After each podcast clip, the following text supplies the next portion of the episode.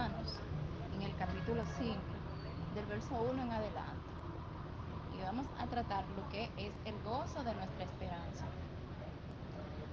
Dice, justificados pues por la fe, tenemos paz para con Dios por medio de nuestro Señor Jesucristo, por quien también tenemos entrada por la fe a esta gracia en la cual estamos firmes y nos gloriamos en la esperanza de la gloria de Dios.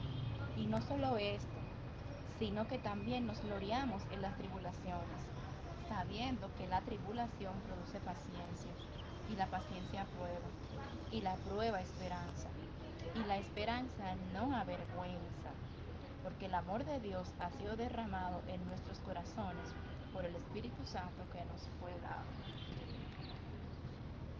Esta porción de la palabra me encanta porque nos hace ver que a pesar de que las cosas que estemos pasando no sean la que Dios nos prometió o esperamos, tenemos en expectativa, dice que la esperanza no avergüenza.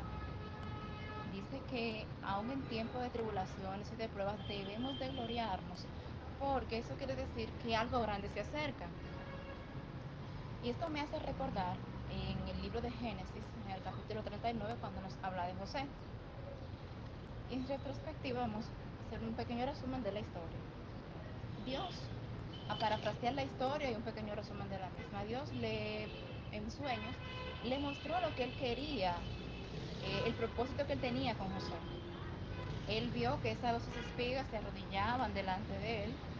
Sin embargo, sus hermanos lo venden, llega a casa de Potifar, lo acusan de algo que él no cometió y llega a la cárcel. Sin embargo, hay algo que resalta, creo que es en el verso 12 que dice, pero Jehová estuvo con José aun cuando él fue a la cárcel. Dice, pero Jehová estuvo con José.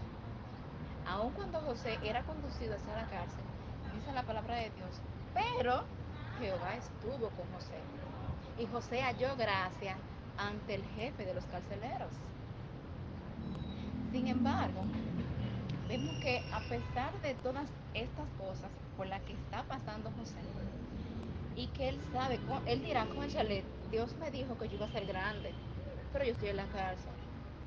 Sin embargo, al final del capítulo 39 del libro de Génesis, vemos que dice, y todo lo que hacía José, o sea, lo que hacía las manos de Dios, las manos de José, Dios lo prosperaba. Y uno dice, conchale, ¿cómo va a ser que uno esté cogiendo lucha en la cárcel, que uno esté privado de libertad en la cárcel y que tú hagas algo y que este algo prospere, tú estando en la cárcel? No es el dónde. Hay una frase muy popular que dice, donde Dios te ponga, hay florece. Y yo entiendo la perspectiva de José en dos sentidos. Cuando, dado cierto momento, José tenía el don de interpretación de sueños. Y él interpreta los sueños tanto al panadero como al copero. Él le dijo al panadero, bueno, cuando tú salgas aquí te van, te van a justiciar.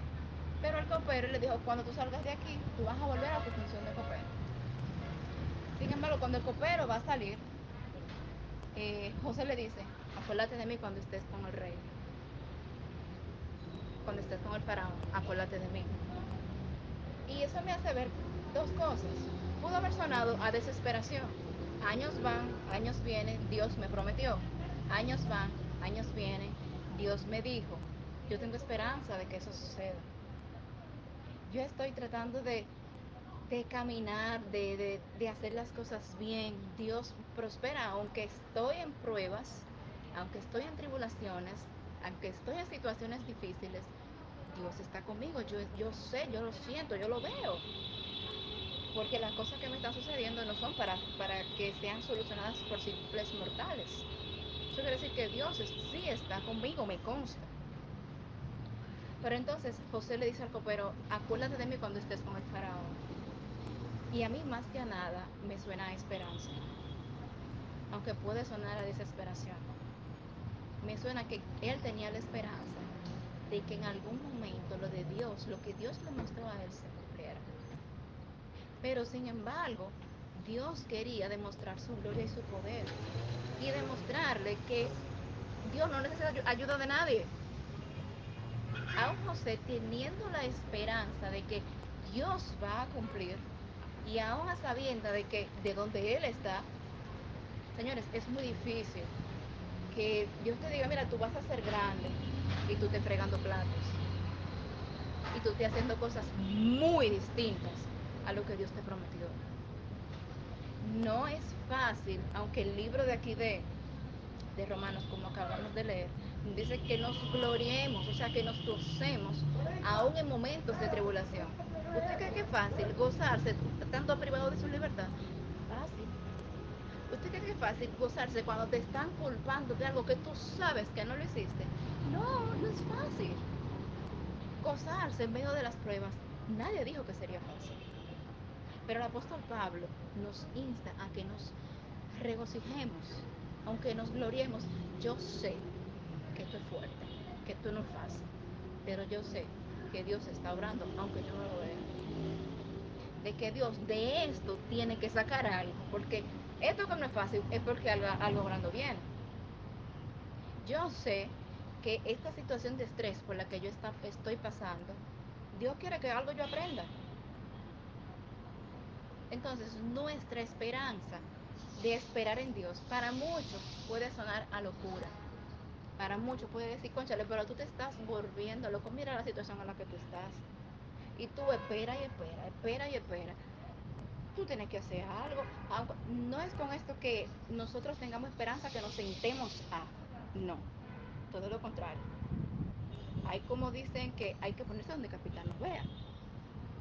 Sin embargo, no podemos perder la esperanza. Y viendo lo que en 2019, en 2020 y 2021, o sea, 2020, 2021 ya hemos ido eh, viendo en el panorama mundial, eh, vemos que hemos pasado por tribulaciones, hemos pasado por pruebas, pruebas haya sido, sido posible que sean físicas, pruebas emocionales, hacemos tribulaciones físicas y emocionales a lo largo de estos últimos dos años que nadie se esperaba. Sin embargo, eh, este 2022 tenemos la esperanza en Dios de que sea diferente. Tenemos la esperanza en Dios de que veremos su mano poderosa y su brazo extendido. Señores, el brazo de Dios aún no se ha cortado. Y yo tengo la esperanza de ver la manifestación de Dios aún contra todo pronóstico. Porque si José lo vivió, yo puedo vivirlo. Si David lo vivió, yo puedo vivirlo.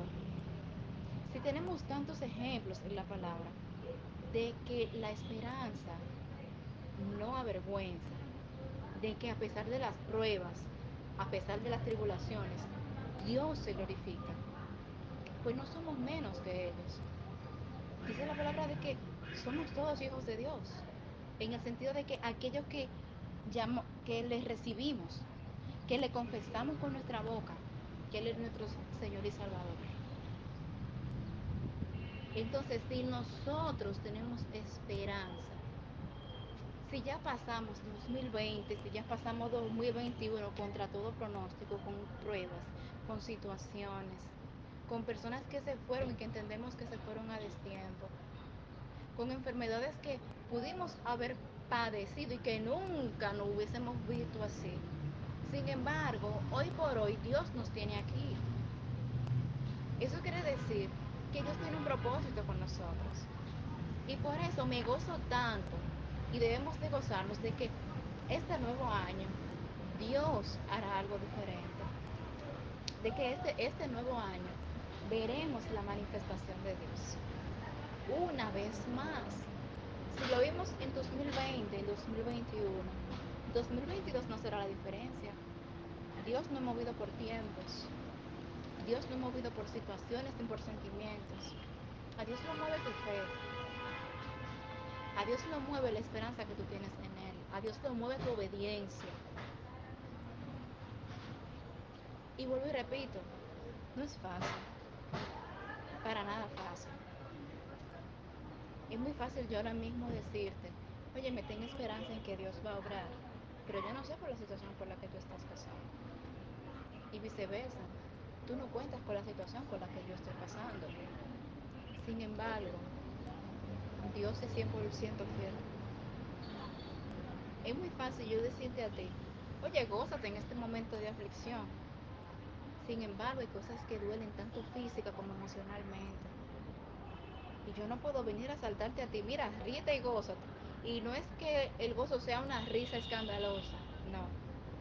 El gozo es esa sensación de paz, esa sensación de que Dios está obrando y de que Dios está haciendo y de que Dios está manifestando y de que Dios está conmigo.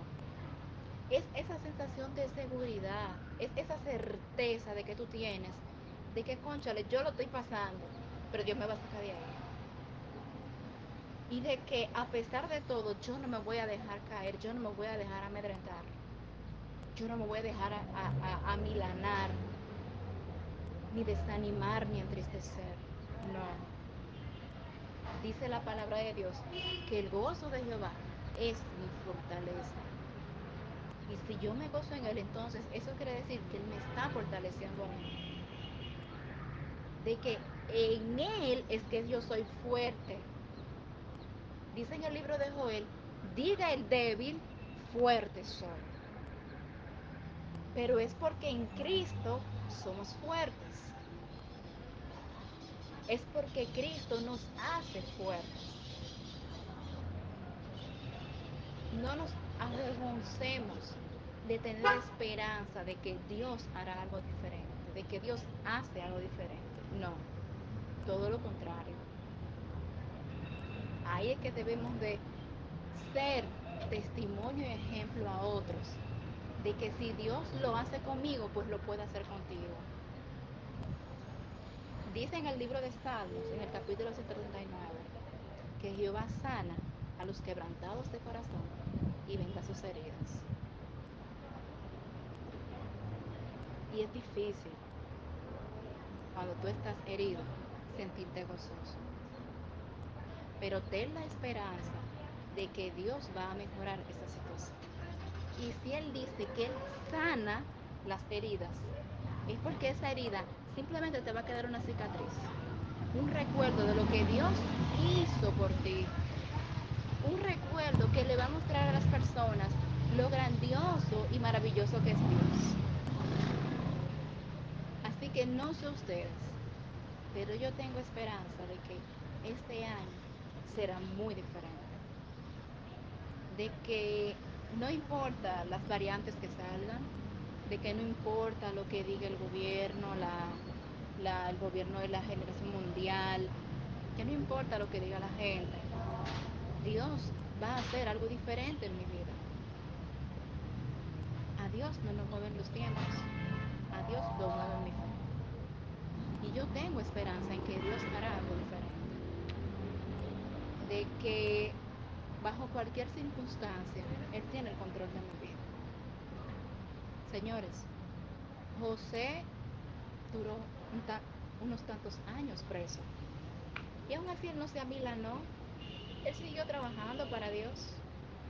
Él siguió prosperando a un privado de su libertad. Y eso quiere decir que él se gozaba en Dios. ¿Qué no hizo David cuando estaba fugitivo? Hay muchos salmos que, como el Salmo 5, que era cuando David estaba huyendo de Absalón, y él escribió ese salmo huyendo de su propio hijo. Eso indica que cuando nos gozamos en Dios, aún en las adversidades, nos sale adoración, nos sale adorar. Pero señora, hay que estar bien cimentado en Dios para eso. Hay que estar bien agarrado. Hay que tener mucha fe en Él. Hay que tener plena confianza en Dios. Porque no es fácil que te estén esperando en una esquina y que tú empieces a cantar y adorar a Dios, sabiendo tú que te están esperando. Pero Dios lo libró de tantas cosas a David. Y vemos esos 150 capítulos en el libro de los Salmos. Claro, no todos fueron escritos por él, pero vemos en su mayoría que fueron escritos por David. Y vemos cómo David derrama su alma delante de Jehová en las tantas situaciones. cuando lo perseguía Saúl, cuando lo perseguía su hijo Absalón, cuando él entendía, cuando él iba a las batallas y entendía que sus enemigos querían perseguirlos o se sentía perseguido o se sentía amilanado. Sin embargo, él iba delante de la presencia de Dios y se derramaba ahí. Señores, el gozo de Jehová es nuestra fortaleza, es nuestra esperanza.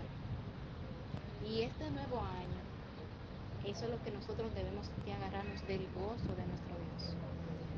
Porque es posible que este año sea muy distinto al otro, pero hay que verlo desde los ojos de Dios. Veamos este año desde los ojos de Dios, porque puede que este año nos traiga varias sorpresas, pero aprendamos a ver las cosas como Dios las ve. Que Dios les bendiga, Amén. Dios les guarde Amén. y hasta aquí el tema de la clase del día de hoy.